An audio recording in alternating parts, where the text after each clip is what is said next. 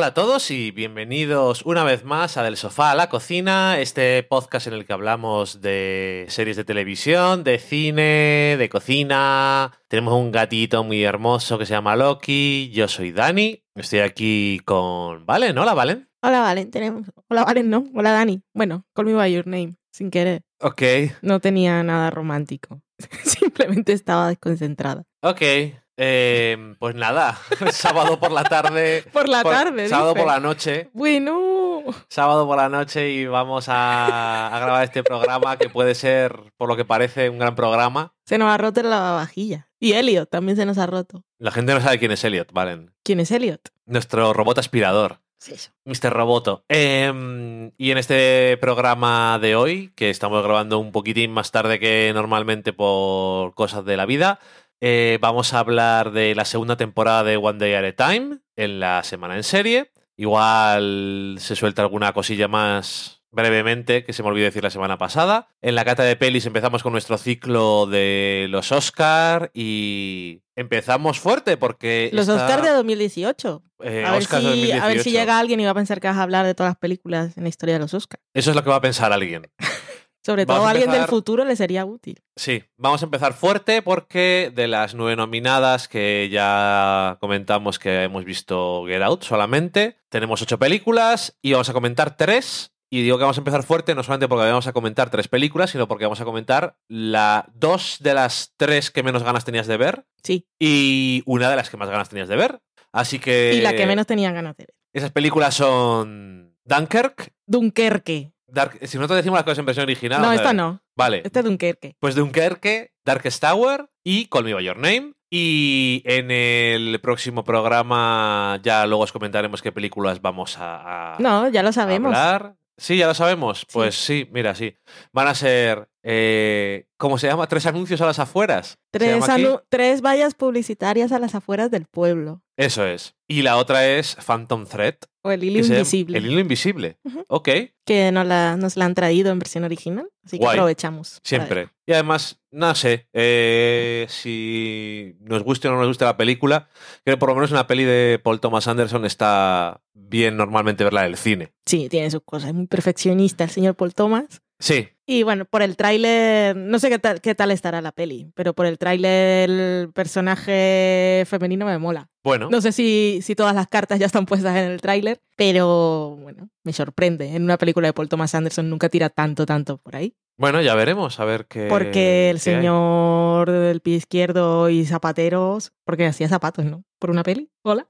Estás Ayúdame, no, hablando no del me señor dejes. de Guns of New York, no me abandones. que era zapatero entre comillas. Sí. Su, su apodo era el carnicero. Pero que una, una, que como es actor de método, una película en la Ah, que sí, se dedicó. tuvo que ponerse a hacer zapatos, sí, verdad. y ahora pues es costurero. Sí, sí, y así, y así fue. Bueno, que me aburre un poco el señor. Bueno, y luego en la cocina nos damos la receta, sobremesa que la semana pasada no. que en el programa anterior no tuvimos, y nada más. Así que vámonos a eso que llamamos la semana en serie. Mm-hmm.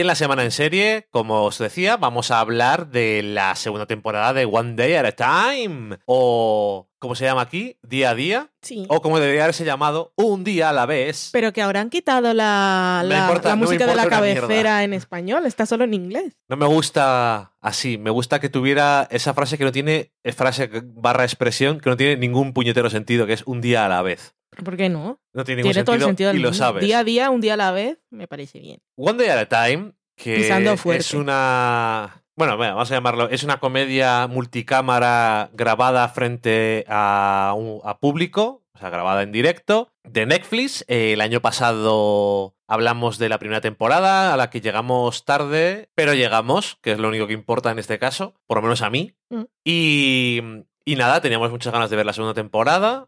Como decía, es una comedia multicámara grabada en directo como todos estos clásicos, que es un remake de una serie que si no me acuerdo más de los 70 o de, o de Sí. los 80, ¿sí? 75. De los 70 entonces, eh, tiene como productor ejecutivo a uno, una de las leyendas de la televisión norteamericana, Norman Lear. que es Norman Lear. ¿Tiene un podcast este señor? Tiene un podcast. Me pareció verlo, pero no he escuchado. Pues igual sí, no sé. Y los, Ya os show- contaré. los showrunners son eh, un hombre y una mujer que ahora mismo no me acuerdo cómo se llaman, pero bueno, ella Se llama Gloria, pero el Se llama no Gloria, no es muy útil. eh, usa algunas de sus experiencias personales para aplicarlas a la serie. Por si alguien no la conoce, es una serie que trata sobre una familia que tienen origen cubano. La madre, iba a decir La abuela, la, la abuela, eh, pero bueno. Sí, es que iba a decir la protagonista. Rita Moreno.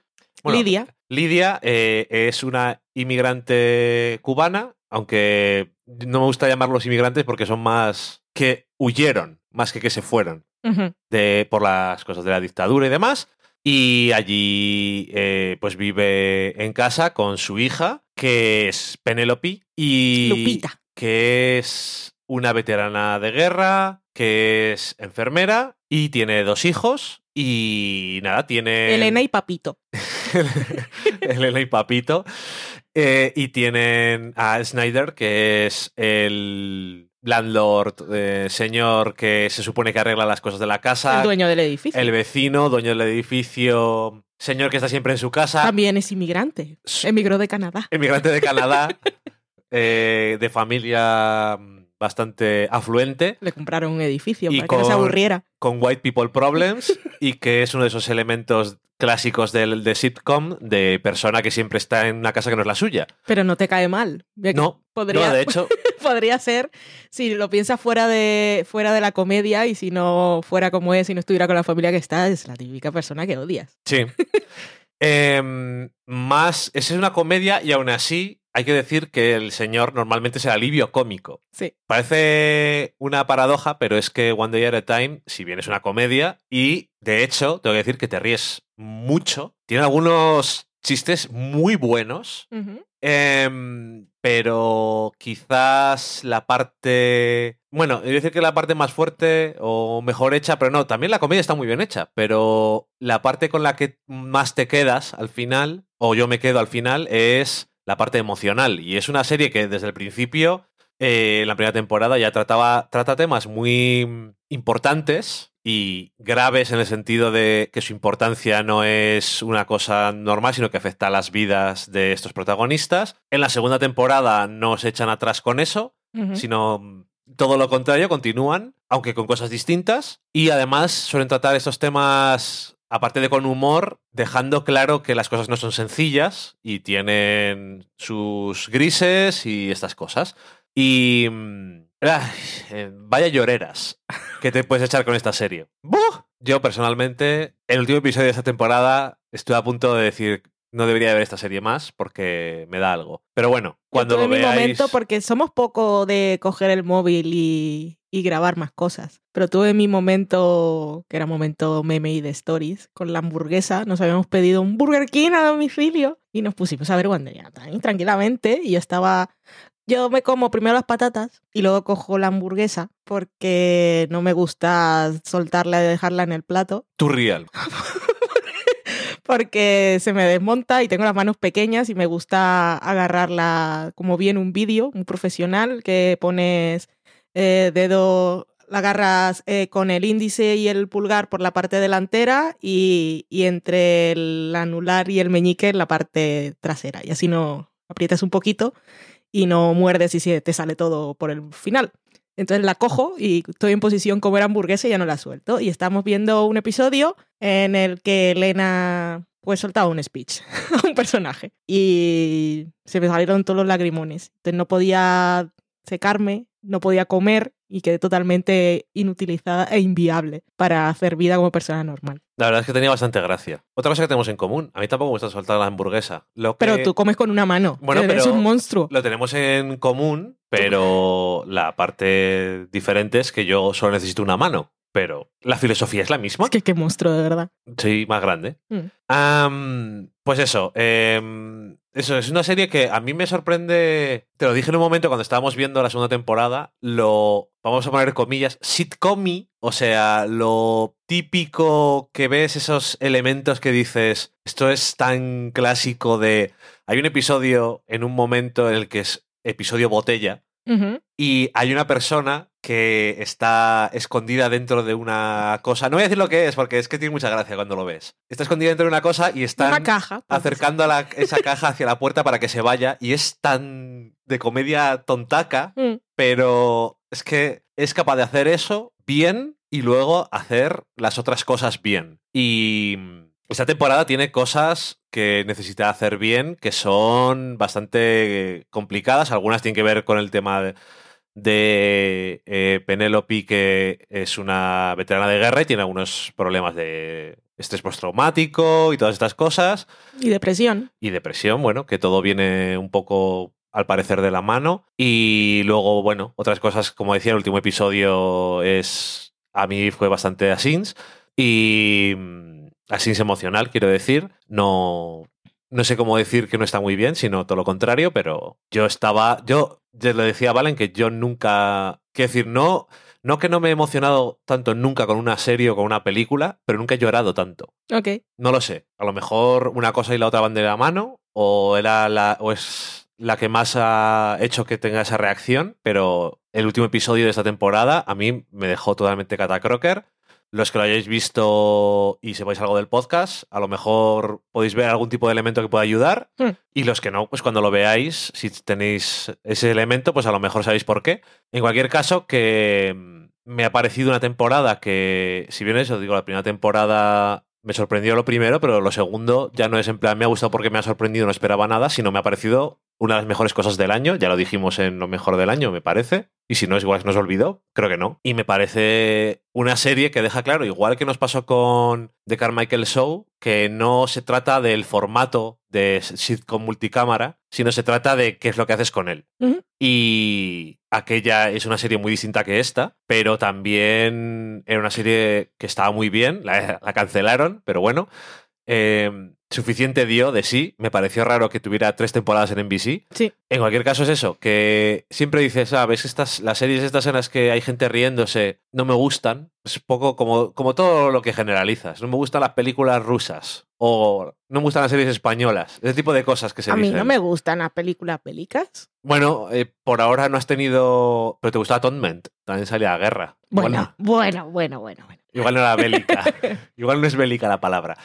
Bueno, da igual. Que mm, One Day at a Time, si no lo habéis visto, es una de las razones por las que estamos en este mundo. Para poder ver cosas tan bonitas. Hoy, hoy, hoy, hoy, hoy. Es verdad. Sí, Muy bonito. es muy bonita. Me gustó muchísimo también. Teníamos muchas ganas de verla ya cuando faltaba una semana para el estreno y la hicimos en maratón, todo el maratón que nos permite la vida, la vida real y laboral. Y muy bien. Es que me río mucho. Es, es que es muy divertida. Y luego la parte emocional, pues eso, también lo clava. Y en 13 episodios de media hora también aprovecha para hablar de cosas lo cual pues se agradece y lo hace bien. Y lo hace todo con, con cariño y con sensibilidad y con sentido del humor siempre, siempre y todos los personajes aprenden cosas. En esta temporada también los personajes secundarios tuvieron un poquito más, los conocimos un poco más. El personaje de Sid me gustó muchísimo. Lo del lenguaje inclusivo, fantástico también, un poco rapidito y tal, pero Y con humor. y con humor. Y, y en español seguimos teniendo el mismo problema y no lo vamos a solucionar nunca, porque es que aquí no tenemos una forma de utilizar el pronombre neutro para las personas cuya identidad de género está ahí como un péndulo en el, en el espectro. Y aquí es que no hay formas, porque no puedes. El pronombre, el plural, también tiene género y no puedes usar eso que intentan con la arroba a veces, porque en realidad lo que estás haciendo es aceptar que el binarismo, de todas formas, o que es femenino o masculino. O sea, es una cosa que está ahí en medio. Seguro que algo han encontrado, pero no he Están a veces intentándolo E. con la E, pero pero no está generalizado y hasta que no se le den nombre a las cosas no existen, es algo que hemos dicho siempre. Y si no hay, un, no hay en el lenguaje una forma de representar eh, a las personas que nos identifican con lo femenino y lo masculino, o y o, no, es como que no, no, no las aceptas. Y ahí estamos, y no Mm. manera. No se puede decir latinex. Bueno, necesitamos que alguien nos enseñe, que alguien haga algo en castellano importante en ese, en ese Es sentido. que esta semana justo vi que alguien lo preguntaba, le lancé las preguntas esas a la RAI a Fundeu, y lo que dicen es que, que en español el neutro es masculino y que no te rayes. Pero es que no, ¿Cómo que no te rayes? Deja No, de no preguntar estas cosas. no lo decían así, pero básicamente es eso, y es que no puedes aceptar el masculino como neutro, porque es que no lo es. Mm, ok. Y Wanderea también muy bien, muy bien. A mí lo del Big Vaporub de esta temporada también me llegó muy al alma porque eso, eso es muy de mi tierra. O sea, veo que es algo de la cultura latina en general y es el Big Vaporub como un ungüento mágico que lo cura todo. Como Y- bálsamo de fierabrás. Sí, y yo aquí sigo teniéndolo. Y si Loki a veces me hace un arañazo, pues yo me echo Big Vaporub, que tú me dices, pero es una herida y no sé qué, pero es que me lo quita enseguida, es como dicen, mano de santo. Bravo. Y el dolor de cabeza, que te pones un poquito en la sien, luego te pones un paño mojado y es cura divina. Son milagros. Los papas es lo que tendría que decir San Big Vaporub. Y hablando de magia, que en el programa pasado que estábamos poniéndonos al día de cosas, se me olvidó comentar brevemente una cosa que hemos estado viendo últimamente y que es un poco peculiar. Y es un anime que se llama The Ancient Magus Bride. Y mm, empezamos a verlo porque vi en una web que tenía. Porque cuando tú, lees la premisa de esta serie, ahora lo digo, no suena algo con lo que, a lo que no podamos objetar nosotros, tal y como solemos pensar de las cosas. Y leí que era en plan de, no, no, pero sigue con ello, que es interesante. Y bueno, eh, que, ¿de qué va? Es una chica joven que mm, piensa que su vida ya no tiene ningún sentido y en vez de, como en otras ficciones, para decir, pues se va a quitar la vida o lo que sea, lo que hace es venderse para ser que la subasten como esclava o lo que sea. Y la compra un mago hechicero que es el del título, el Ancient, el Ancient Ma- Magus, que tiene una cabeza de trofeo de caza sin piel, con una calavera de un ciervo. Y le dice que va a ser su aprendiz, ella, y que también va a ser su mujer, mujer de esposa, quiero Sí. decir. Y entonces dices, socorro, esto suena muy socorro. Y luego hemos visto 16 episodios y nunca he visto un anime que sea... Porque he estado ojeando el manga, aquí lo publica eh, Norma Editorial, han sacado siete tomos y mm, un igual que un cómic o igual que una novela, hacer ritmo en algo con páginas es complicado porque el ritmo lo pones más tú. Es cierto que en los cómics a veces intentan crear el ritmo haciendo más cantidad de viñetas o menos y tal, pero es muy difícil y hacer atmósfera es complicado. Entonces este anime coge el manga y hace una cosa que no suelo, no suele ver en los animes y es que si bien tiene algunos momentos con algo de acción, tampoco demasiado, pero es muy contemplativo, muy de descubrimiento. Está muy centrado en la, en la protagonista, eso, descubriendo cosas de este nuevo mundo en el que se ha metido. Tiene a veces monólogo interior, que no suelen tener ningún anime que yo haya visto. Seguro que hay miles, porque no he visto tantos. Es muy plácido, aunque tiene cosas también súper chungas. Como por supuesto a los japoneses les encanta ser retorcidos.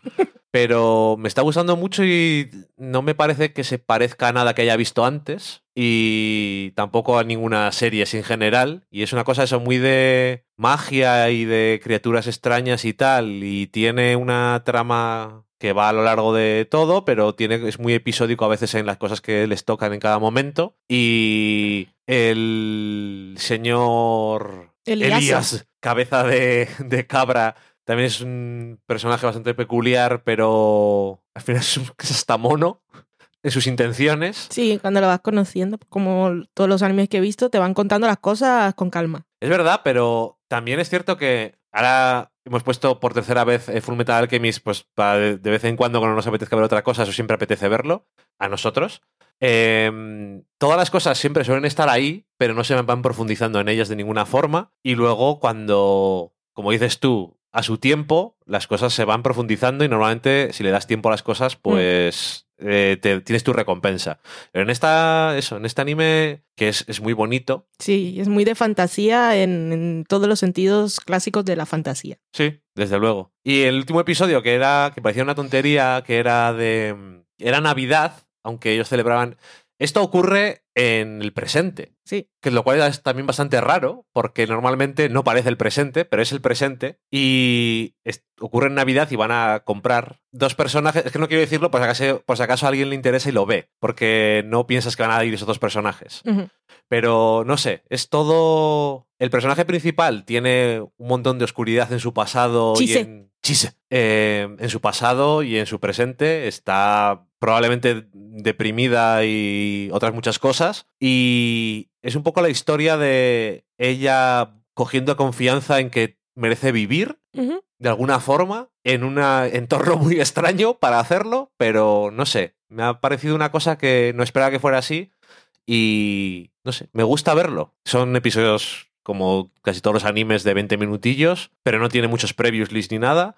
Las intros son súper raras, la música, no en plan de me la voy a poner que me engancha, pero me ha parecido muy peculiar de la mejor forma posible y si alguien tiene curiosidad por ver algo así de fantasía que no se parece demasiado, es de cosas de magia, pero no se parece demasiado a lo que suele lo que se suele ver por ahí, pues yo os lo recomiendo. Pues muy bien, genial. Y así rapidito y acabamos la semana en serie, Grey's Anatomy, que ha vuelto muy bien del parón.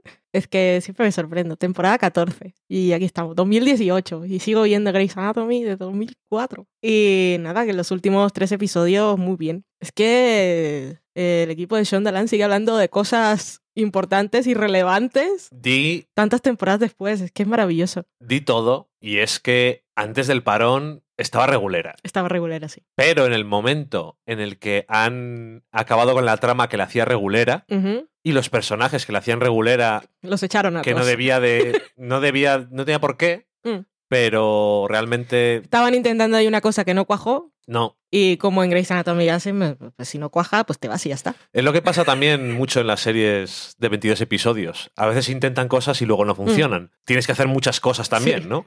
Estos tres últimos episodios han estado muy bien. El último tiene eh, está centrado en Miranda Bailey. Me ha, me ha encantado. Me ha parecido un episodio de la hostia. Está muy en la temporada, como dices tú, es que parece mentira, ¿eh? Y es un personaje que llevas desde el principio.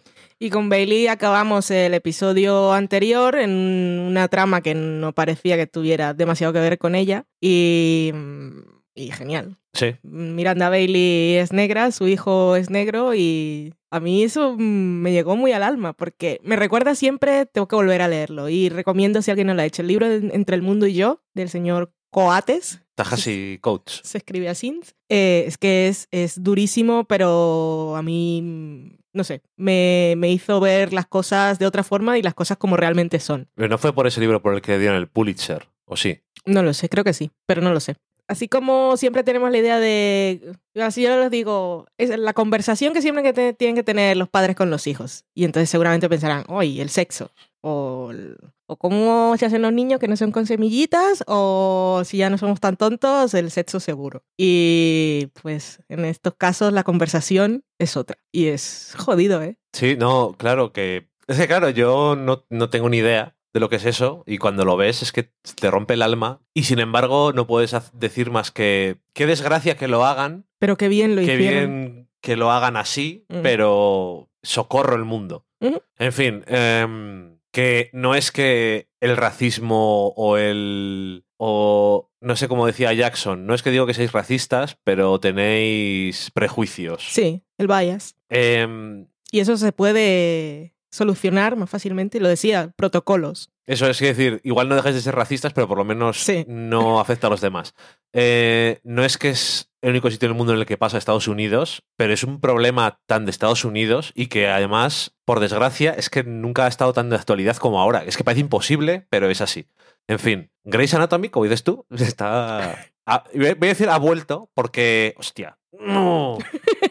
Los últimos episodios eran me recordaban a, las cosas peores de Grey's Anatomy. Sí. Que nunca es horrible, bueno, a veces sí, pero nunca es lo puñetero peor que ha hecho la vida, pero... Hay episodios así que, bueno, cuando sale la musiquita de risa, pues... Por lo menos sonríes. Eso.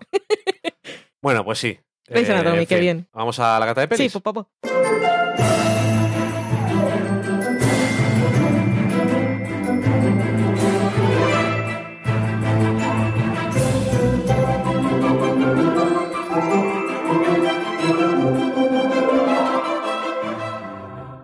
Y en la cata de pelis, como os decía antes, vamos a hablar de tres películas que están nominadas a los Oscar. Como hacemos todos los años, ver todas las películas que no hayamos visto, normalmente son la mayoría, pero no porque no nos interesaran, a veces sí, pero es porque a España llegan más tarde y tenemos que esperar a veces a ciertas cosas. ¿Qué son ciertas cosas? De las internets. Sí, pero es que últimamente le hemos cogido la afición a ir a verlas al cine si las traen en versión original. No, claro. Yo es lo que te digo, mm. que no las ponen. Mm. En Burgos. Mm. Que esto es un pueblo, como el que dice. Vamos, eh, según lo que tú crees que es un pueblo, es un pueblo. Sí. Cuando yo vivía en el pueblo, buscas en Wikipedia 200.000 habitantes. A tomar por culo. Tú no sabes lo que es un pueblo.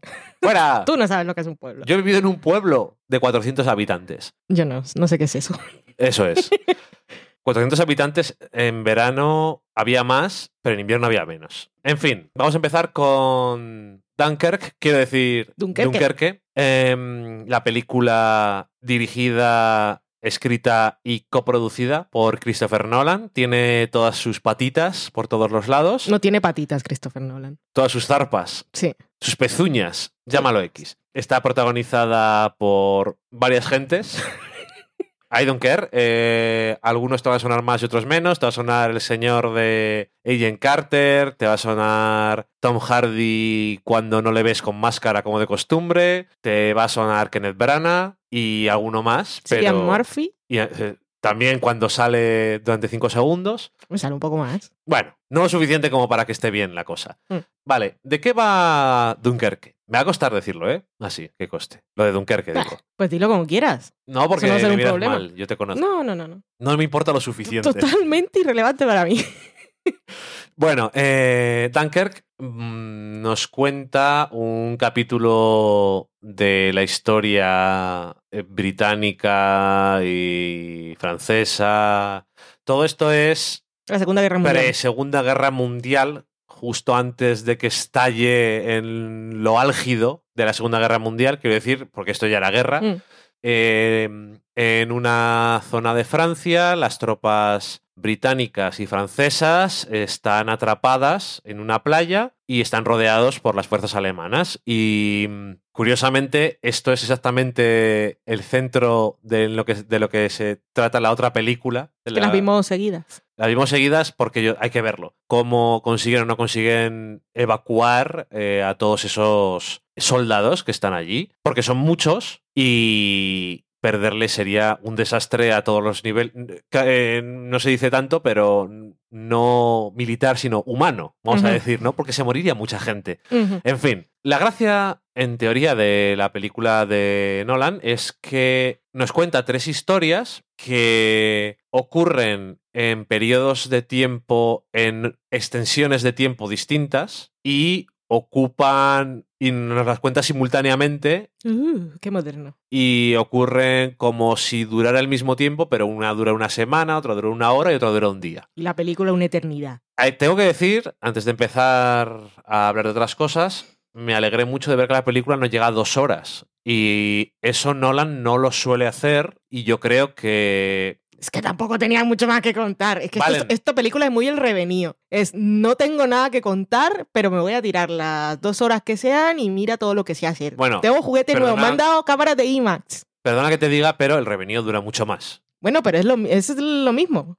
Vale, vale, pero que te digo que no dura más de dos horas. Gracias por eso. En fin, Gracias, Christopher Nolan. entonces decía, eh, tiene ese tema que me parece que sobre el papel es súper interesante porque puedes contar cosas muy curiosas sobre eh, cómo transcurre el tiempo de forma distinta en unas situaciones o en otras de la guerra, cómo afecta eso. O sea, que el tiempo al final y cómo pasa el tiempo es subjetivo.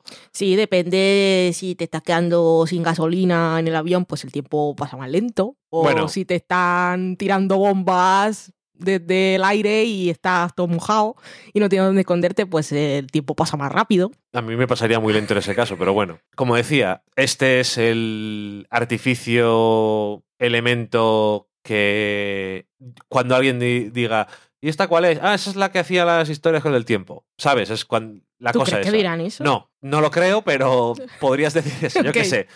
Em, Yo, vale, entonces- yo leí algo en la Wikipedia que me hizo mucha gracia porque decía, Nolan escribió el guion desde tres perspectivas distintas, tierra, mar y aire, con poco diálogo y con el fin de crear suspense por medio de los detalles. Quería, ir- quería ser un Power Ranger, el maestro de los elementos. No sé qué ha querido decir nada de esa frase que has dicho. pero voy a, voy a intentar. Voy a intentar decir lo que quería decir. Mientras tanto yo me levanto a buscar el vino, puedes seguir hablando porque no voy a hacer ruido. No es cierto. Sí. Pues eso, que mm, dice, bueno, lo que ha dicho Valen, que de las perspectivas y tal, entonces, bueno, cada una de las historias, y lo dice al principio de la película, el tiempo que dura cada una o lo que sea, lo cual creo que desde mi punto de vista estropea un poco el efecto que tiene al principio. Eh, esta historia dura esto, eh, esta dura esto, mira lo que estoy haciendo. Pero bueno, dejando eso de lado, a lo que, a lo que voy yo es que este artificio que suena tan Moderno. eh, que, puede, que puede ser interesante o lo que sea, no, no tanto como algo novedoso ni nada, sino que puede ser de interés. Para mí, viendo la película, no hace nada. Quiero decir, no me transmite nada distinto que si que- todo estuviera durando una hora y cuarenta minutos. Es que a mí se me, un- una vez dicho, no se me olvidó porque me lo había dicho, que eran momentos diferentes, pero una vez montado todo, me daba igual saber que una cosa estaba pasando antes o después. Es que es eso, que no ves ningún tipo de... que yo no veo ningún tipo de, de repercusión en mi experiencia viendo la película, ni en realmente qué me están contando de la película. Eso es otro tema, y lo que decías tú. En esta película realmente no te están contando una mierda. Quiero decir, em, va sobre esto, pero... Y la guerra es chunga, ya lo sé, eh, pero es que, es que me lo han contado mil veces. Que mucha gente ve la película como algo magistral técnicamente, que seguramente lo es, pero me importa muy poco. Y mm, luego la cosa que a mí más me molesta en este caso, o, no- o que mm, hace que la película me importe muy poco, es que a la película los personajes le importan muy poco como personas. Entonces que lo que quiere contar la película es el drama de la guerra y no sé qué, y que con el- la banda sonora rayante y todo eso te mete ahí constantemente y tal, pero es que a mí es, es que son totalmente anónimos, que la guerra es así, pero cuando me estás contando una historia en una película, lo que quieres es que yo me involucre un poco, creo. sí, ¿no? Porque si no es como si fuera un documental de... Y entonces fueron allí y luego hicieron no sé qué. Sí, entonces ves la gente ahí de fondo y esas cosas. Bueno, que también es. eh, mira, la parte de Mar, cuando están intentando subirse a un barco y después se hunde, se suben a otro barco y después se hunde, se suben a otro barco y después se hunde. Podrías decir, eh, transmitir la frustración de que no Mm. pueden escapar. A mí lo que me transmitía era el profundo aburrimiento de que estaba todo el rato pasando exactamente lo mismo. Mm. Pero claro, es que la rodaron en IMAX y todos eran extras. Aquí no hay monigotes digitales. Entonces, oh, ma, qué maestría. Me, me gusta, de esta película, ¿qué me gustaría ver? El making of. ¿Cómo se hacen las cosas? Fantástico, cuéntamelo. Pero la película no. Lo mismo me pasa con el Rey. Eh, la historia de Tom Hardy en el aire, o sea, en el avión. Dicen, "Oh, es tenso. ¿No? En- de hecho, fíjate, ¿eh? Lo siento por Tom Hardy, no, lo siento por Tom Hardy que tenga la mala suerte de que no le dejan enseñar la cara, pero es la que menos me gustó de todas, porque es que no, no me parece que pase, o sea, vale, que no es que no pase nada, pero es que, mira, en la película que comentamos la, en el anterior programa, quiero decir, no tengo problemas con las películas en las que, entre comillas, no pasa nada, pero tiene que pasar algo, Mm. algún nivel. La historia de Tom Hardy es un peñazo en, la que, en el que no ocurre nada. Hoy lo de- se me acaba la, batería del móvil. La película que no pasa nada, eso en guion. El libro es el de Maki, lo tengo ahí. Es un tochón rojo, que es un señor que se critica mucho porque en realidad no escribe guiones. O sea, no es un guionista, es como dice, oye, me, enseña cómo escribir guiones, una persona que ha escrito un montón de guiones y ha ganado Oscars y tal. Yo no he escrito guiones, pero es la Biblia de la teoría del guion. Y las películas en las que supuestamente no pasa nada, esa es la antitrama. Bueno, esto es el anti-diversión. Es lo que te digo, lo de Tom Hardy, nada. Esa historia no me transmite ni tensión, ni nada, nada. Eh, la historia, te digo, de los otros que están, que se suben a un lado y que se hunden y los se suben a otro lado y se hunde, repetición constante, que puede tener un efecto, no tiene ninguno para mí. La historia del barco pequeño, que podía tener, yo creo que para mí es la que más potencial tiene para no ser lo peor, porque no es ni esto del aire que no me interesa demasiado, ni lo de todas las masas de gente subiéndose en barcos, sino que es un poco más personal. Y que decías tú, esto parece que es otra película y es un thriller porque parece que va a pasar algo. Es que yo pensaba que los que iban en el barco eran malos y psicópatas, que eran nazis infiltrados y que querían matar gente. Yo me estaba, no sé si era que me estaba aburriendo o no, pero en realidad... Y te estás haciendo una trama tú. En realidad, no sé si era eso, pero en realidad por la dirección o la interpretación de los actores, eh, a, a, mí me daban mal rollo. O sea, en lugar de ser las personas que querían ir a salvar, los civiles que querían ir a salvar, como, como fue, a mí me parecían que eran unos nazis que se habían puesto la bandera y que querían ir a matar a los que se encontraban por el camino. Te lo juro, lo estuve pensando todo el tiempo. Bueno, ya te y digo lo otro, la más interesante. Que fue lo que comentamos al final, la, la, verdadera película estaba ahí, en esa historia, en contar las aventuras de esta gente que no son militares y que son los que van a salvar la jornada. Claro, es que lo que no entiendo es que vale. Porque por ejemplo, todo lo demás ya lo hemos visto. En la película que vamos a comentar luego, eh, se pasa muy por de lo de todos estos civiles que cogen sus barcos por orden de las dos se los militares, pero están en, están en Inglaterra. Sí, y es otra película, es la película de Churchill. No tiene nada que ver. Pero en esta película, dices, quiero hacer una película sobre Dunkirk y tal. La parte del aire es irrelevante para mí. La parte de las masas de gente no me aporta nada nuevo. Y si esta historia tiene algo distinto, es toda esa gente que usa sus barcos de mierda, entre comillas, o no militares, para ir a rescatar a gente. Cuéntame historias de cinco o seis barcos de esos. O tres, si son de hacer tres, pero no sé. Mira, no me gustó la peli. Que visualmente, igual lo que tú dices. Ay, no. bueno. ¡Ay! lo que tú me digas. Pero para mí yo, yo no, no, digo nada. no, funciona. No, lo que tú me digas no es a ti, es a, ah. al mundo. Pero no. De hecho, no, iba a decir que la película que más, menos me ha gustado igual de Nolan. Hay muchas películas de Nolan que me han gustado mucho. La Wikipedia dice que es su mejor película hasta la fecha. Pero la Wikipedia no se supone que no tiene opinión. ¿O eso está basado en Rotten Tomatoes? Esto no está puesto en Reception, está puesto en, en introducción. ¿Y no tiene una cita? Seguramente. Bueno. Pero bueno, será suficientemente importante y consensuado. Vale. No es la película que menos me ha gustado de Nolan porque Dark Knight Rises a mí me enerva, pero igual soy de las pocas personas a las que les pasa eso, aunque también tenga a Tom Hardy con la boca tapada. Pero esta es la película que menos me ha gustado en general. La otra es que me pone furioso, pero por cosas Te mías. enfuria, Me como enfuria dirían en como- Barranquilla. Como diría yo en Barranquilla, quieres decir. Sí. me enfuria, sí, totalmente. Pero luego eso, hay otras pelis de Nolan que a mí me encantan. Y no tengo por qué citar ninguna. Pero bueno, las últimas películas que hemos visto no me ha gustado ninguna. Porque eh, Interstellar a mí me pareció una patochada y ya, la ya hablamos de ella. Knight Rises fue la anterior, nada. Y esta, ¡uh! Tampoco. La nada es lo que me ha parecido esta película. Por lo menos Interstellar era el algo. Una tontería, pero algo. Sí.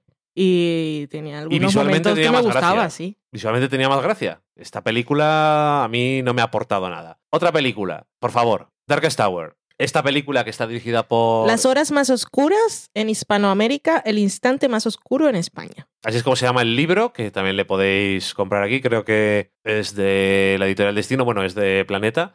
Eh, No nos líes con tus cosas editoriales. Mierdas de libreros, déjame. Eh, no, creo que no es de Destino. Bueno, eh, adiós. Eh, esta película está dirigida por Joel Wright, que hemos visto Atonement. Tú querías ver a Ana Karenina también. Sí, y leerme el libro. Y leerte el libro, pero seguro que la película tardas menos en verla.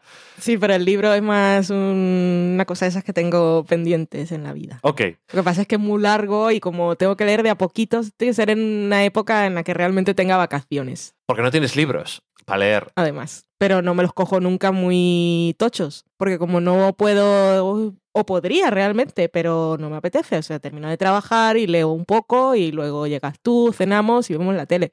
Podría, sí, podría acostarme tarde y leer muchísimas horas, con ese plan. No, lo hay que madrugar y tienes sueño. Mm. Eh, bueno, pues hemos visto Atonement y la- esa nos gustó bastante, o mucho, Mm. diría yo. Eh, aunque, como tú bien decías antes, no es película de guerra, aunque salga la guerra. Pero su trocito de película de guerra es mejor que Dunkerque. Ok, ¿no es Dunkirk también? Ahí ya, ¿No me es la playa de Dunkerque también? Ahí ya me has pillado. Creo que también es la playa de Dunkerque. Lo digo porque en la mesa del Hollywood Report en el de directores hablaba de eso, que es un plano secuencia, y Sí. decía que lo había hecho sin querer por alguna cosa Sí. que le había pasado, y creo que lo mencionaba como Dunkerque.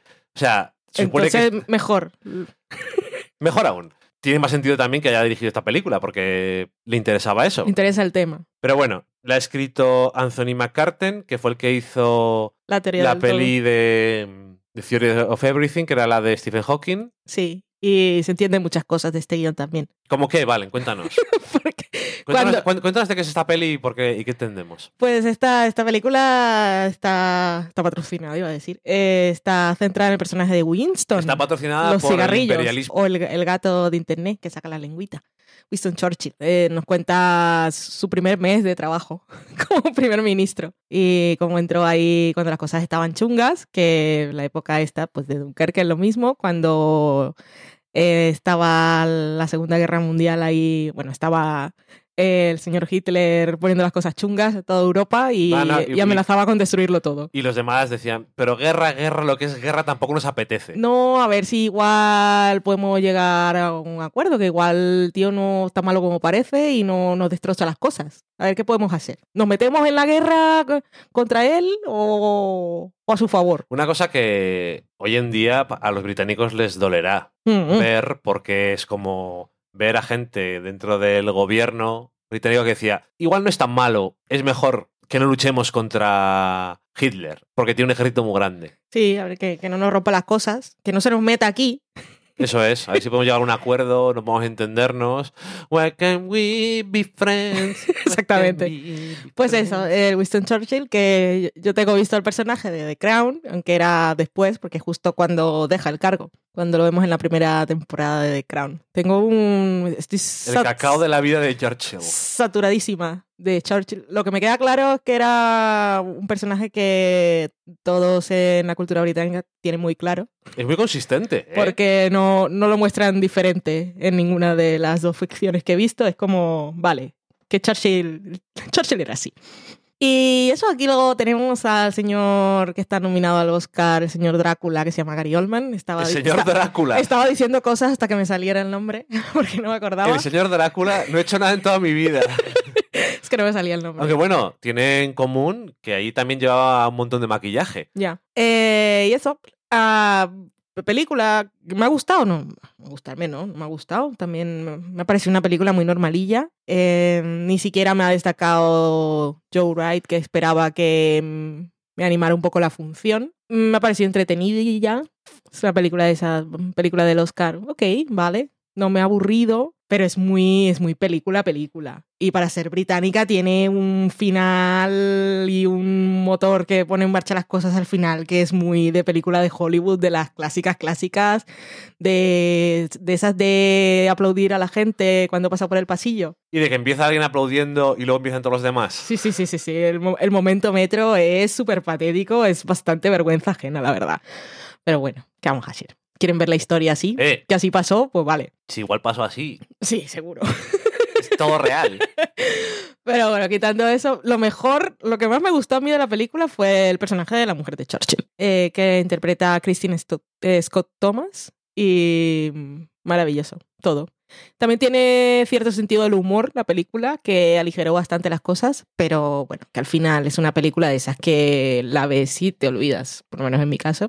Es una. Es que tienes menos que decir que Dunkirk, porque ni siquiera es activamente mala o no es que Dunkirk sea activa- activamente mala, pero no te, no te enfuria a esos niveles, No, porque realmente no levanta ningún tipo de pasión. no, sí, supongo. Porque yo sé que Dunkirk hay mucha gente que le ha gustado un montón y le parece Muchísimo. un Obra maestra. un logro dentro de la industria del cine y dentro de este arte, que es el cine, pero Darkest Tower no va a opinar nadie de- eso. Hmm. Nadie va a opinar eso de esta película. Y por lo que he escuchado, la mayoría parte de la gente que habla de Gary Oldman no dice que lo haga mal, pero es en plan de esto es super Oscar-y. En plan, ¿qué quieres que te nomine al Oscar o qué? Ya. Pero son esas nominaciones al Oscar que tampoco mola mucho. No, no mola y tampoco la peli. pero Es que siempre hay de estas, pero ni siquiera. Es que además es eso, que es que esta peli que me, me extraña porque no es de cosas americanas Mm. que la nominen, porque es tan exaltación de ciertas cosas, me da igual. Lo que dices tú, mediocrilla, pero con algún toque de chorradillas que te ríes. Lo del metro, te ríes a pesar de lo que la Lo del película met- la cosa más tonta. Al mismo a mí, a mí me parece que es una escena fantástica, por luego. Es la peor escena de toda la película. Pero es tan mala que te entretiene. Sí. Sí, porque cuando empiezas dices, no, no. No lo puede hagas. ser. No lo hagas. No lo hagas. No hables con esa niña. No. Y la niña, me, me gusta, ¿eh? Saber que. Me gusta saber que no importa las épocas, hay niñas que siempre han sabido hacer escuchar su voz. Viva. Am, Darkest Tower. Y tienen las cosas muy claras de la historia. eh, Más que Churchill. Darkest Tower es una película que es una de esas cosas que dicen sin pena ni gloria. Sí. Y su mediocridad, pues, hace lo que dices tú. Darkest Tower, ¿cuál es esa? O sea, sí. nadie se va a acordar de esa película. No. Por eso, te- Los por que, eso- vengan, los que nos están escuchando del futuro dicen, ¿qué peli es esa? ¿De qué hablan? Por eso te decía lo de Dunkirk, de la película esa en la que hacían lo de los tiempos, porque igual alguien se acuerda de eso en algún momento, aunque no haga para se- nada. Se acordarán más que era la bélica que rodaron en IMAX en 2018 cuando el cine era digital. Eso lo tendrán, los del futuro saben. Los del futuro, porque en el futuro ya va a volver el analógico y eh, vamos a hacerlo en película que está hecha con carne humana o algo así. ¡Socorro! ¡Qué Eso que te gusta a ti, que sea todo como si fuera de Cronenberg. Todo Ah, ahí no. que hace soniditos y palpita. Como, Como el libro que te has leído Lesbianas en el espacio. No se llama así, ¿cómo se llama el libro a la gente? Las estrellas son legión. Eso es. No se llama Lesbianas en el espacio. Cameron Harley. Pero sí, es muy visceral. Pero te mandé un trozo. Eso no te. Sí. No. Cuando leí eso y lo que tú me contaste, te lo juro que me estaba imaginando una adaptación de Cronenberg. Sí. Porque es el director que más. Cuando pienso en algo que es. que palpita o hace sonidos. Sí. Pienso en Cronenberg. Todas las Mm. películas que he visto suyas tienen algo de eso, Mm. quitando la de Robert Pattinson, que no tiene mucho de eso, pero bueno, porque no es tampoco ciencia ficción fantasía de ese tipo. Pero yo siempre que pienso en Cronópolis. ¿Cronópolis? Cosmópolis, Cosmópolis. Eso sí. Es que le he dicho y dice, es "Mm". Cronenpolis. Lo- Luego me salía Metrópolis y dije, esa no es. Esa es otra. Descarto. Esa es otra. Creo que nunca he visto Metrópolis entera. Oh, Creo que debería de verla. hay que verla. Sí, Creo que debería de verla. Em, O la que hace. Hay muchas cosas. Que por cierto, tenía que decirte una cosa, la diré fuera de micrófono para no comprometerme a nada. No, venga, ahora, mo- mojate. Mojate, ¿qué significa? O sea, sé qué significa, pero cuando dices Ya mojate... estás con lo de siempre. Sí, bueno, es que lo, lo he dicho ahora, he dicho... ¿Esto Eso es? yo creo que es atrévete a meterte al río, que está frío. Ok, vale, se la compro, le doy más vueltas. No sé si significa eso, pero. Que Pero estaba al pensando- final, bueno, sí, es eso. La idea es esa. Mm, No tienes huevos. Sí, eso es. Ya sabes que además, como, Porque- como la cultura. ¿Para qué quieres que me meta al río? No me apetece. La cultura antiguamente está muy ligada a la masculinidad. Hmm. Entonces es como, no hay cojones. Hmm. Bueno, eh, no, que estaba pensando, es que me gusta la cosa esa que hacen en el podcast de eh, Film Spotting de hacer maratones, Ajá. que hacen o de un películas de ¿Maratón ciclo o...? ciclos, Ah. maratón, que le llaman maratón, pero a mí Ok. no sé por qué. Eh, ciclos de películas iraníes, argentinas, de un director Sí. que no han visto películas, tal. Y estaba pensando que a lo mejor, porque luego estaba pensando, no he visto ninguna película, Ujú. puedes hacer un ciclo de Tartovsky. Ok. No he visto ninguna película. Y mis entendederas son... ¿Han hablado de Tarkovsky en Film Spotting? ¿O de dónde te viene? No, no, no han hablado. Ok. No, porque teníamos, llevamos varios meses diciendo Solaris y siempre lo dejamos para otro día porque es larga. Sí, es larga. Pero Larga y es rusa. no sé qué, es larga y rusa. Pero ahora que lo dices, es que comentaban una cosa de otra, de una, de otra película, de Tartovsky. Stoker, ¿no? No, no otra, que era como que era un. que era como que era un hechizo que te hacía hacer una cosa extraña. Eh, no me acuerdo cuál era, pero bueno, da igual. Digo, luego me di cuenta de que. Y luego mencionaban otras tantas películas y decía, "Che, es que no he visto ninguna. Y Valen siempre menciona varias otras que no es Solaris, que es la que la tengo ahí para verla un día, porque yo vi la versión de, Soderbergh. de Soderbergh, Eh, George Clooney. teniendo en cuenta cómo suelen hacer las versiones de las cosas. Pero ahora, claro, luego también dije, si es un libro. Y es cortito y es genial, a mí me gusta. Entonces digo, pero el libro, claro, entonces digo, ¿la película de Soderbergh es una versión del libro o una versión de la película americanizada? No lo sé. No, es una versión americanizada. Bueno, el señor ese... es una versión para tontos. Stanislav Lem, Sí. el, el escritor ese, me parece un señor súper interesante. Y tengo que leerme el de uno que te compraste un día. Vacío imperfecto. Ese me parece un libro súper curioso. Bueno, que igual digo, que hay muchas películas que seguro que Pues tanto son por ver. interesantes. Otra película, ya Darkest Tower tenía mucho interés y nos acababa hablando de Tartovsky. Em, Tarkovsky. Tarkovsky, perdón. De hecho, ese otro es otro. Jendy Tartovsky, que es el señor de Samurai Jack, creo. Ese no lo conozco. Bueno, es el señor de animación. Mm. Eh, uno de los genios de la animación. La última película que nos queda, Call Me By Your Name. Fuimos a verla al cine aquí, que la trajeron. Y está basada en un libro De 2007. de 2007 que en España está descatalogado, pero creo que cuando oigáis esto todavía no, pero esa semana Mm. va a salir el libro. En febrero de 2018 va a salir. Sí, lo va a publicar Alfaguara o republicar o llámalo X. No me acuerdo quién lo publicó antes, pero me Bueno. imagino que porque está la peli. Lo van a catalogar otra vez, que está descatalogado. Eso es, voy a catalogarlo. es la película que, por cierto, el libro, por lo que parece, parece complicado de adaptar. De esas cosas que es como cuando hicieron, cuando adaptaron lo de la historia de tu vida, Sí. que lees el libro y dices... Es que es un relato. "Socorro". Ya, pero encima es un relato. Pero que es muy. Es una. Es una historia contada muy concretamente de una forma que. ¿Cómo leches vas a adaptar esto a visual? Y el libro, por lo que tengo entendido, este, aunque es un nivel distinto de cosas. Eh, Call Me By Your Name, el libro es también complicado. Sí, estuve. Escuché un, el podcast, lo acabo de descubrir, se llama Script Notes. Que cuando me gustan las películas, después de verlas, pues me en iTunes va muy bien.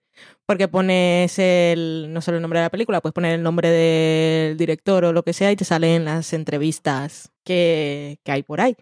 Y salía de Call Me By Your Name el productor, el que movió todo esto desde el principio. Y decía que el libro sí que era complicado de adaptar. Incluso, bueno, es que no sé, igual esto lo contamos luego, vamos a hablar primero de la peli. Bueno, la película que está dirigida por Luca Guadagnino. Que no hemos visto nada de él y me interesa este señor. Sí, que tiene películas. Varias películas con. Siempre hablan Tilda una de, Swinton, ¿no? que, una de Tilda Swinton que parece que hay que ver. Está escrita por James Ivory. Eh, iba a dirigir, él en principio lo habían atacheado para escribir el guion, hacer la adaptación y dirigir la peli, pero al final eso no salió, solo se quedó el guion y, bueno, alguna versión del guion, pero James Ivory es más conocido por su faceta de director que guionista. Sí. Eh, una habitación con vistas, por Mm. ejemplo, que es la que me suena a mí. Lo que queda del día. Lo que queda del día, que es del ganador del Nobel, ¿no? El de este año. Sí. Ah, ok. Ah, sí, cierto. Es, es del ganador de, de este año. El año pasado. Del año 2017. 2017. sí, los primeros meses de cada año son bastante líos para decir año pasado, este año y esas cosas. Cierto.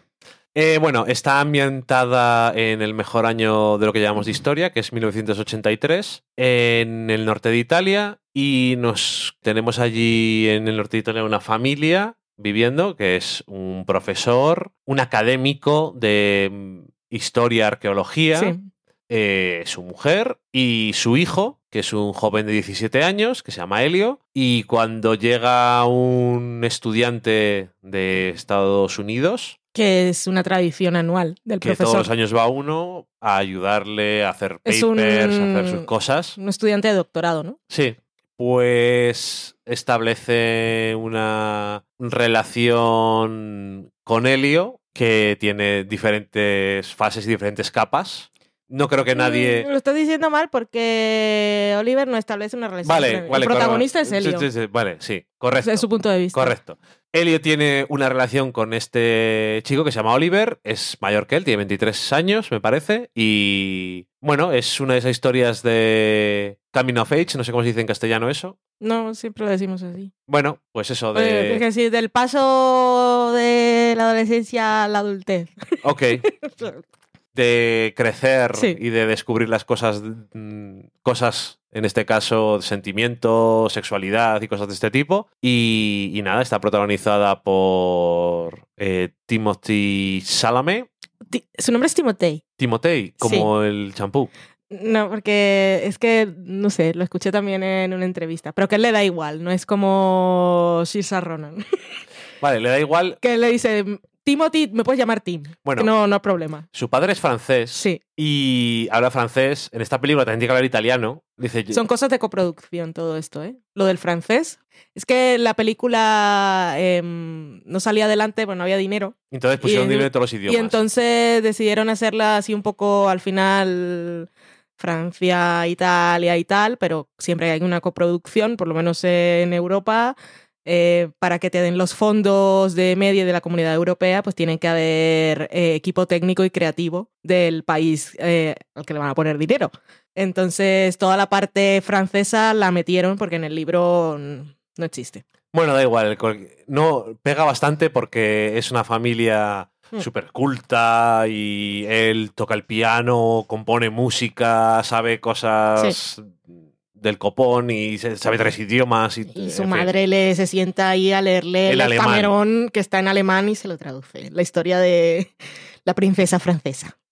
Vosotros que no sabéis alemán, yo os lo cuento. Eh, bueno, pues eso. eh, Timo- ¿Cómo es? Timothy. Timotei. Tim- no, que le puedes decir Timothy. Que, Bueno, pues, que- eh, que le parece bien. Timothy Si a él le Chalamet. parece bien, me parece mejor porque vaya joya. Vaya chavalín, me cago en que le parió. Eh, Timothy Chalamet, que también le hemos visto en Homeland. No, me recuerdo yo ahora Pues mismo. era de la trama chunga Ah, ya me de acuerdo la de quién hija de. Brody. Ya me acuerdo de quién es.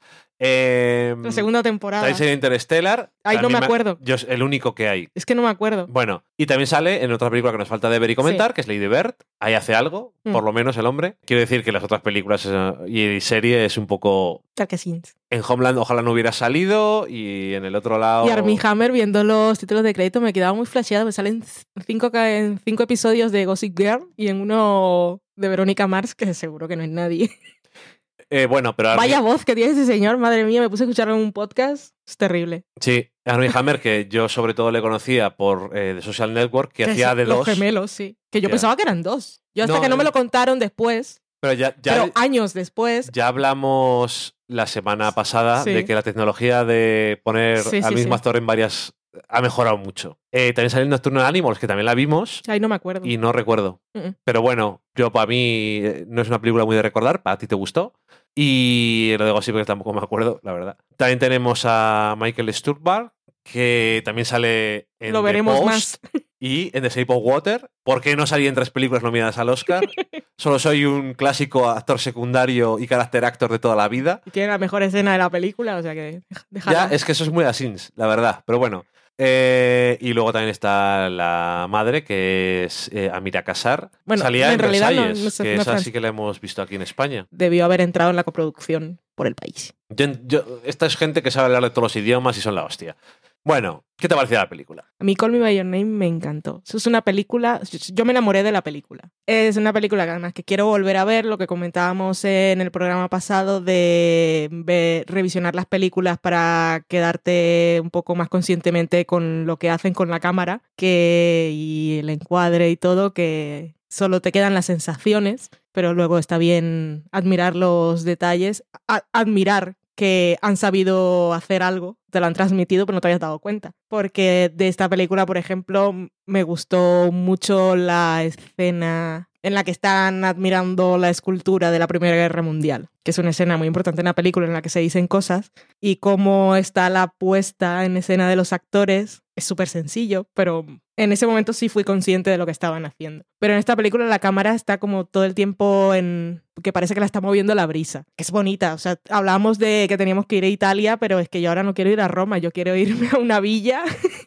y comprarme unos libros y sentarme en un café o en el, en el césped a leer Eh, casi han y a conseguido. tomar un zumo de melocotón, de albaricoque, o cerveza o vino. No, a mí casi han tontos. conseguido que me apetezca tirarme al lado de un estanque y no me gusta el agua Sí, sí, sí. y, y que no me importa estar en un sitio en el que hay moscas.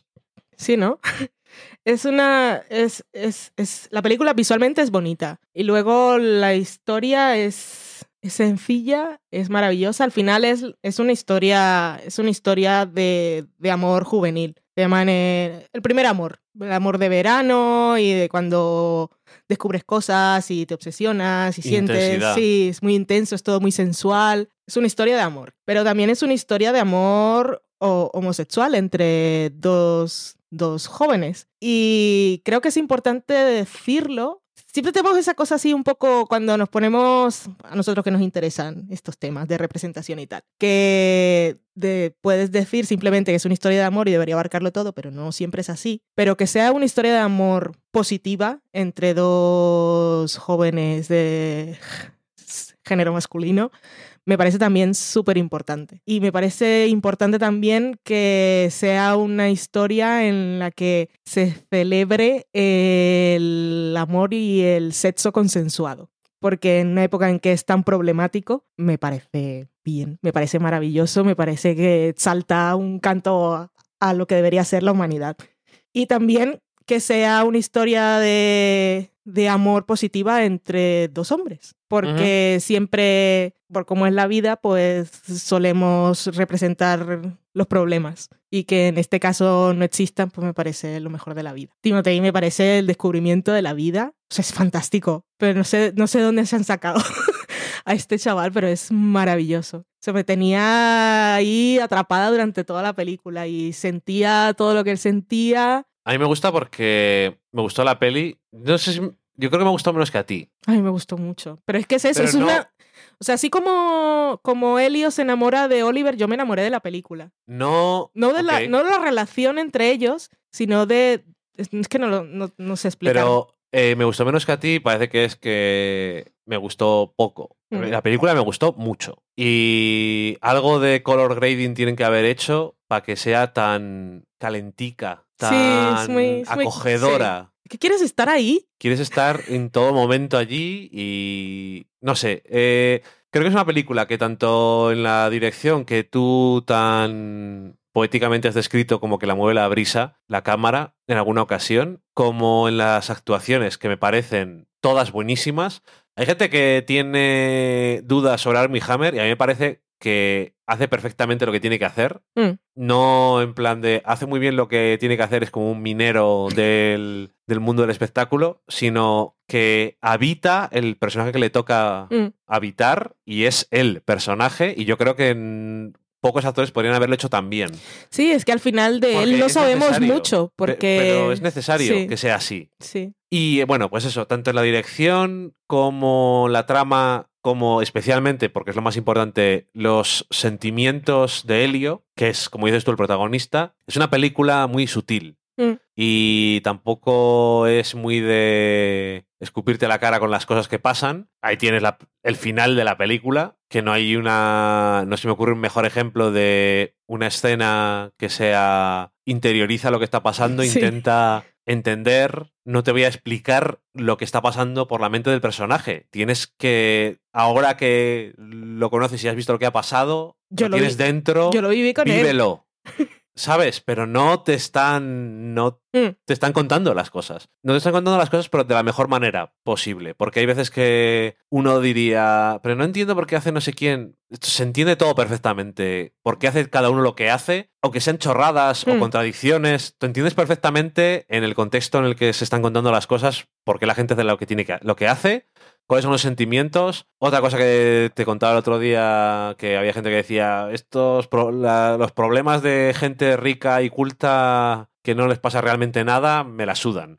Y te decía que lo mismo pasa muchas veces con Mad Men a mucha gente y a mí em, hasta cierto punto lo entiendo porque realmente hay muchos problemas más graves en el mundo, pero me parece que es en estos contextos en los que no hay falta de lo demás, en los que puedes investigar sobre cosas de la condición humana que cuando estás contando una historia de alguien pobre que tiene que matar y robar para sobrevivir, no puedes interrogar esos asuntos, porque no hay tiempo para reflexionar, ni hay tiempo para deprimirse y dar pruebas existenciales, no clínicamente, sino de la forma... Que es lo mismo que pasaba con Big Little Lies. Sí, bueno, pues eso. Que y había una telenovela que se llamaba Los ricos también lloran.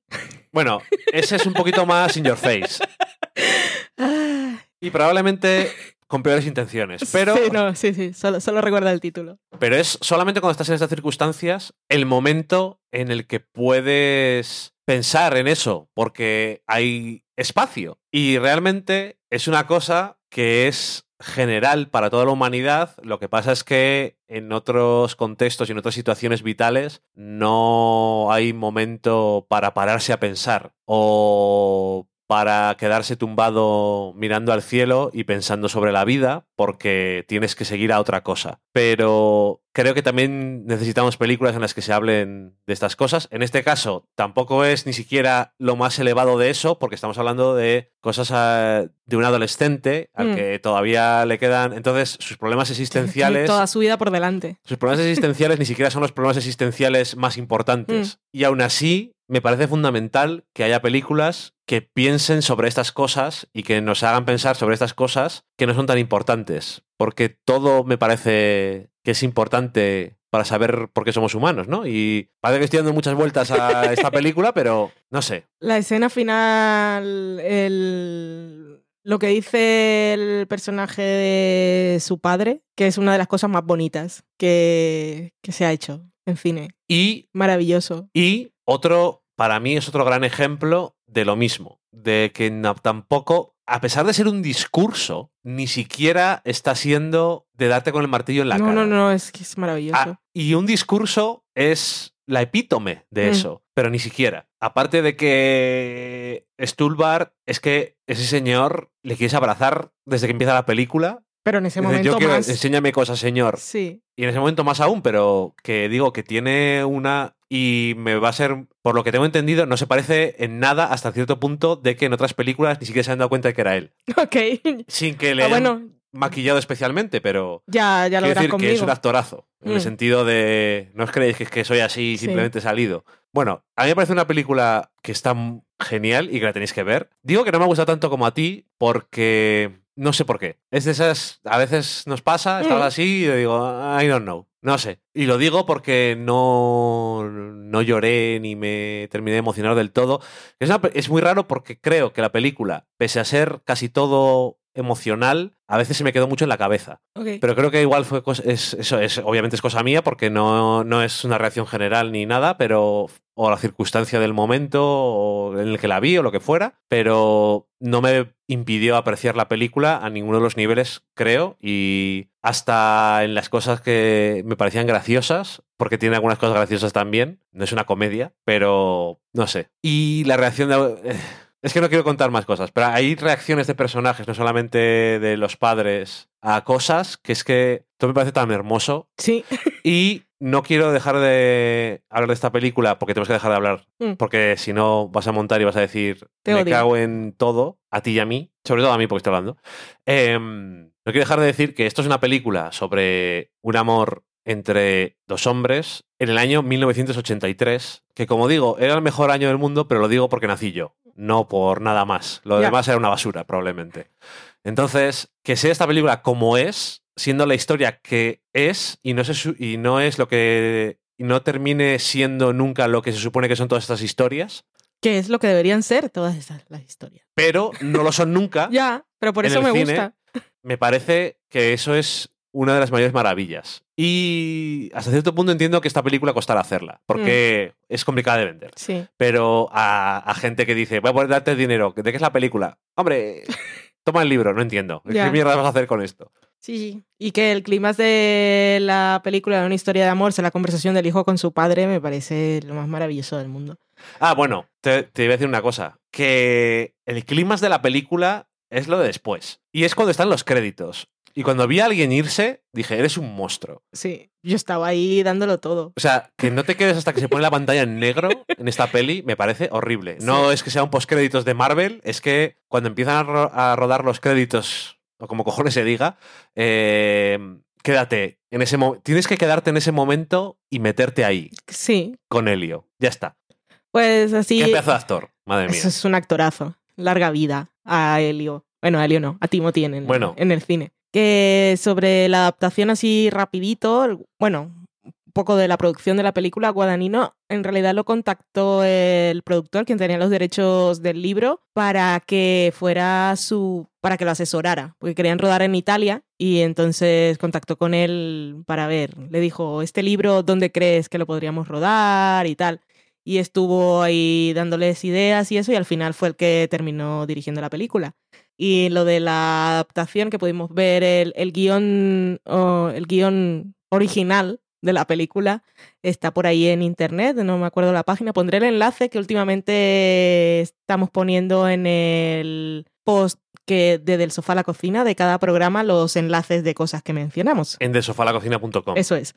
Pues ahí pondré el enlace al guion. Eh, si, ves, eh, si vemos el guion, que supuesto es lo del libro, había eh, la historia está contada por el personaje de Helio, pero desde el futuro. Y hay un y también hay un narrador y entonces nos cuentan las cosas y tal. Y Guadagnino lo que decía era que eh, la fuerza de esta historia es que nos la contara el personaje de Helio tal como la estaba viviendo desde el presente y que por lo tanto un narrador que nos estuviera sacando conclusiones era totalmente irrelevante. Y él sustituyó esa voz del narrador que estaba en las canciones del... en las canciones originales no me acuerdo el nombre de este señor, que aparte me gusta mucho, lo escucho habitualmente, pero tiene un nombre muy raro, empieza con S. Tiene una T y una F y unas cosas por ahí. Uh, Eh, pues eso, que eso era lo que le servía a él como para reemplazar eh, esa voz narradora. Pero eso, que me parecía curioso que el guadagnino simplemente fuera al principio un, un asesor y que al final convirtiera la película en lo que ha sido.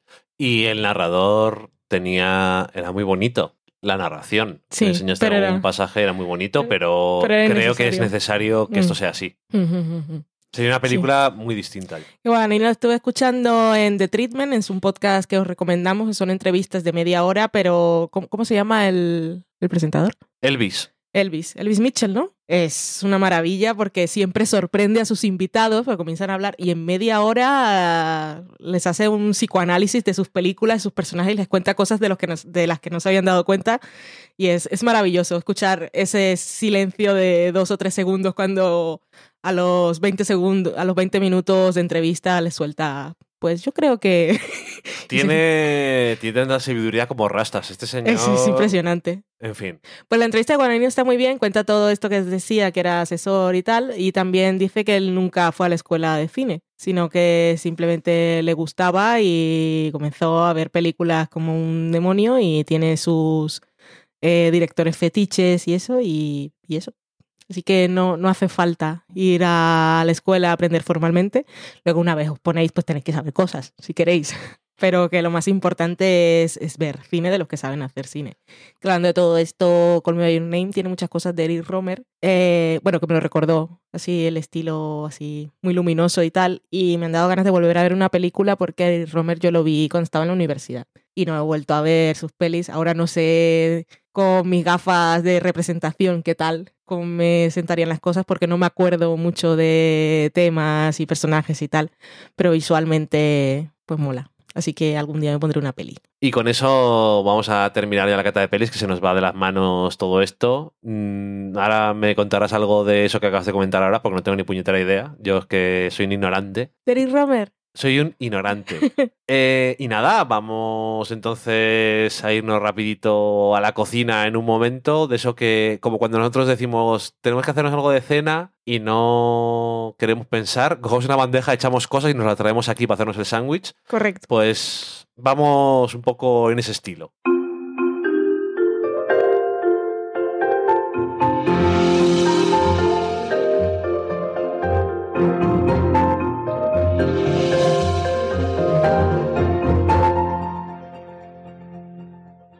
En la cocina esta semana os vamos a decir una receta que la verdad es que ya suena bien, que es quesadillas crujientes de pollo, papaya y provolone. Esto tiene que estar bueno. La hemos sacado de directo al paladar y son ingredientes para dos personas. Necesitamos cuatro tortillas de trigo, unos 150 gramos de sobras de pollo asado. Así que esto es perfecto para cuando un día coméis pollo y decís, "Ah, no puedo comer más, me ha sobrado, ¿qué hago yo con esto? No te preocupes, tienes algo que hacer. Los huesos para hacer pollo, los huesos para hacer sopa y el resto para hacerte estas quesadillas.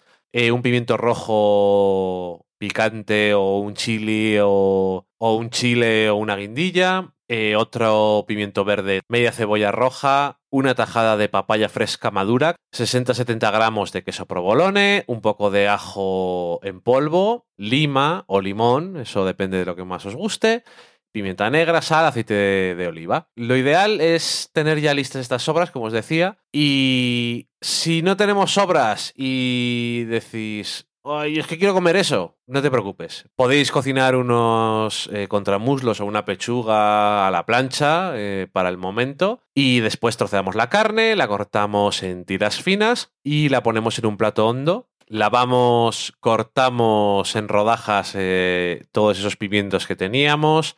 Quitamos las semillas porque si son pimientos picantes es la parte que es excesivamente picante y lo cortamos bien en juliana fina, quitamos la piel de la papaya, quitamos las semillas también y cortamos en tacos pequeños. Después picamos fino el queso provolone y lo mezclamos todo con el pollo, echamos el ajo, el zumo de lima o de limón y salpimentamos ligeramente. Repartimos en las tortillas colocando la mezcla en una de las mitades y llegar a los bordes y después cerramos con cuidado formando unas medias lunas. Calentamos el aceite de oliva en una sartén buena de estas anti- antiadherentes y cocinamos las quesadillas por los dos lados hasta que queden bien doradas y crujientes. Dejamos escurrir sobre un papel de cocina, por supuesto, para que no comamos grasa extra.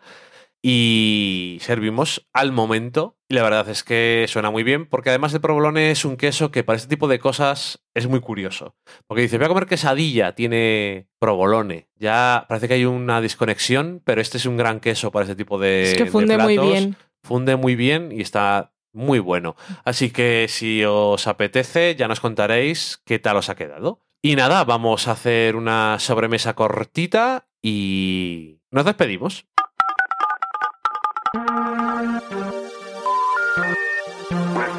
Number you have dialed is not in service at this time.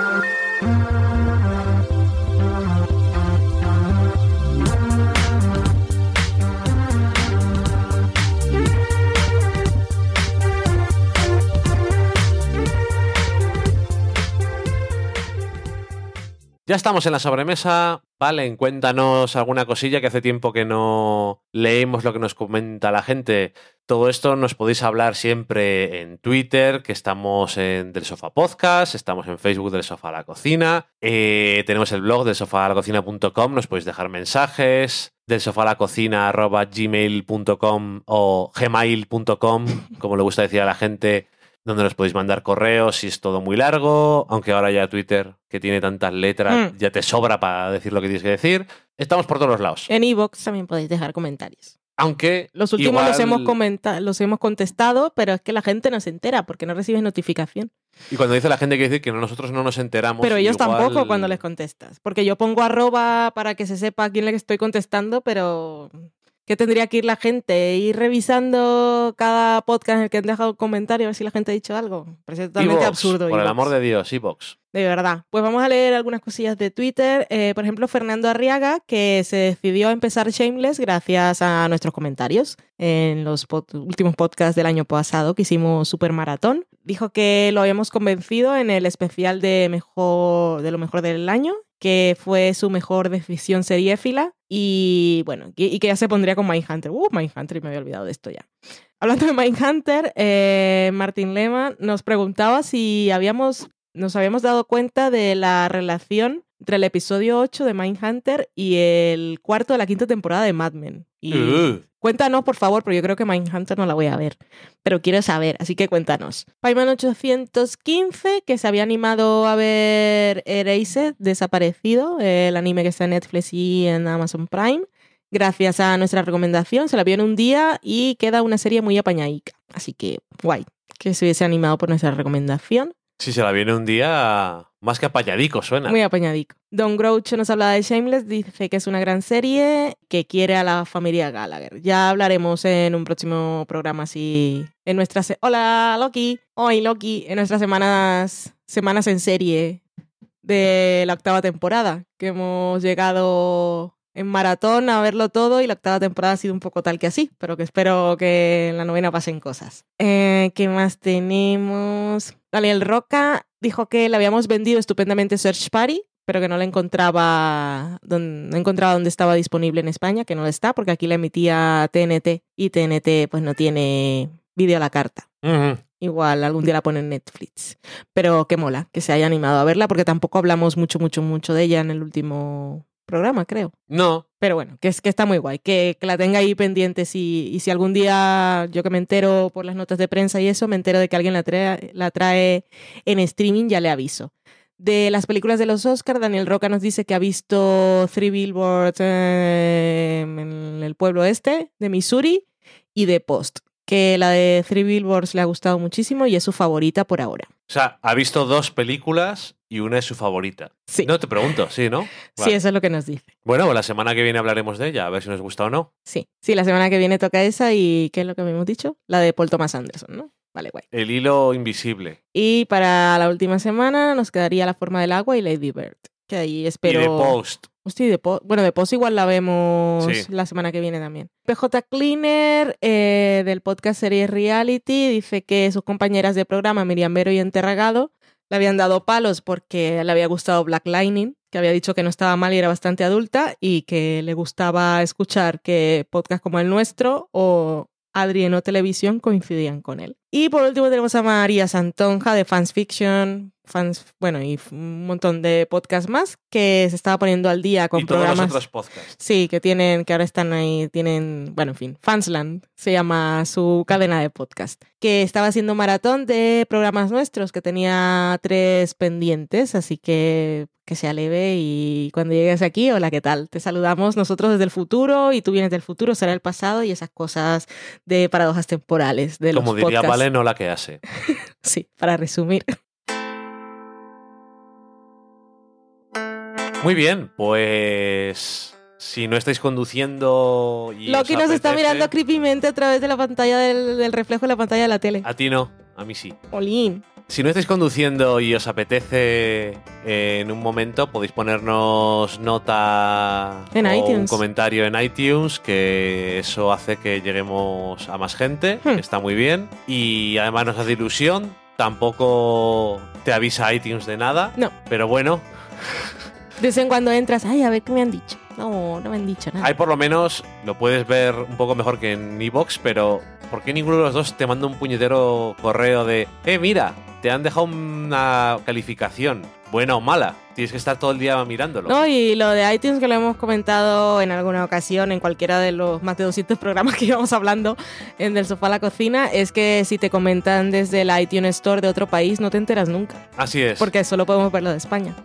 Viva, Así que se eso. suele decir. Si alguna vez nos escucháis y nos dejáis un comentario, pues nos avisáis y así entramos a ver qué hace. Nuestro programa concretamente es el 229, Eso. el séptimo de la séptima temporada, que siempre lo digo al principio y ya se me ha olvidado. Como grabamos cada 15 días, pues se me va. Se va, se va. Eh, en fin, pues nada, que como siempre, muchas gracias a todos por llegar hasta aquí. Creo que nuestro podcast va a durar menos incluso que Dunkirk. No sé si llueve o nieva, No lo sé, hace pero mucho no, frío. no relampaguea. Eh, como decía, que nuestro podcast va a durar menos que Dunkirk y eso siempre está bien. Sobre todo para Valen, que es la que lo va a montar y se lo agradecemos todos mucho, porque a mí no me da mucho tiempo, la verdad. No. Y nada, que nos escucharemos en 15 días con, en principio yo creo que tres películas nuevas de los Oscar. Como veis, nos queda una que le interesaba a Valencero, que es de Post, tanto que se la había olvidado.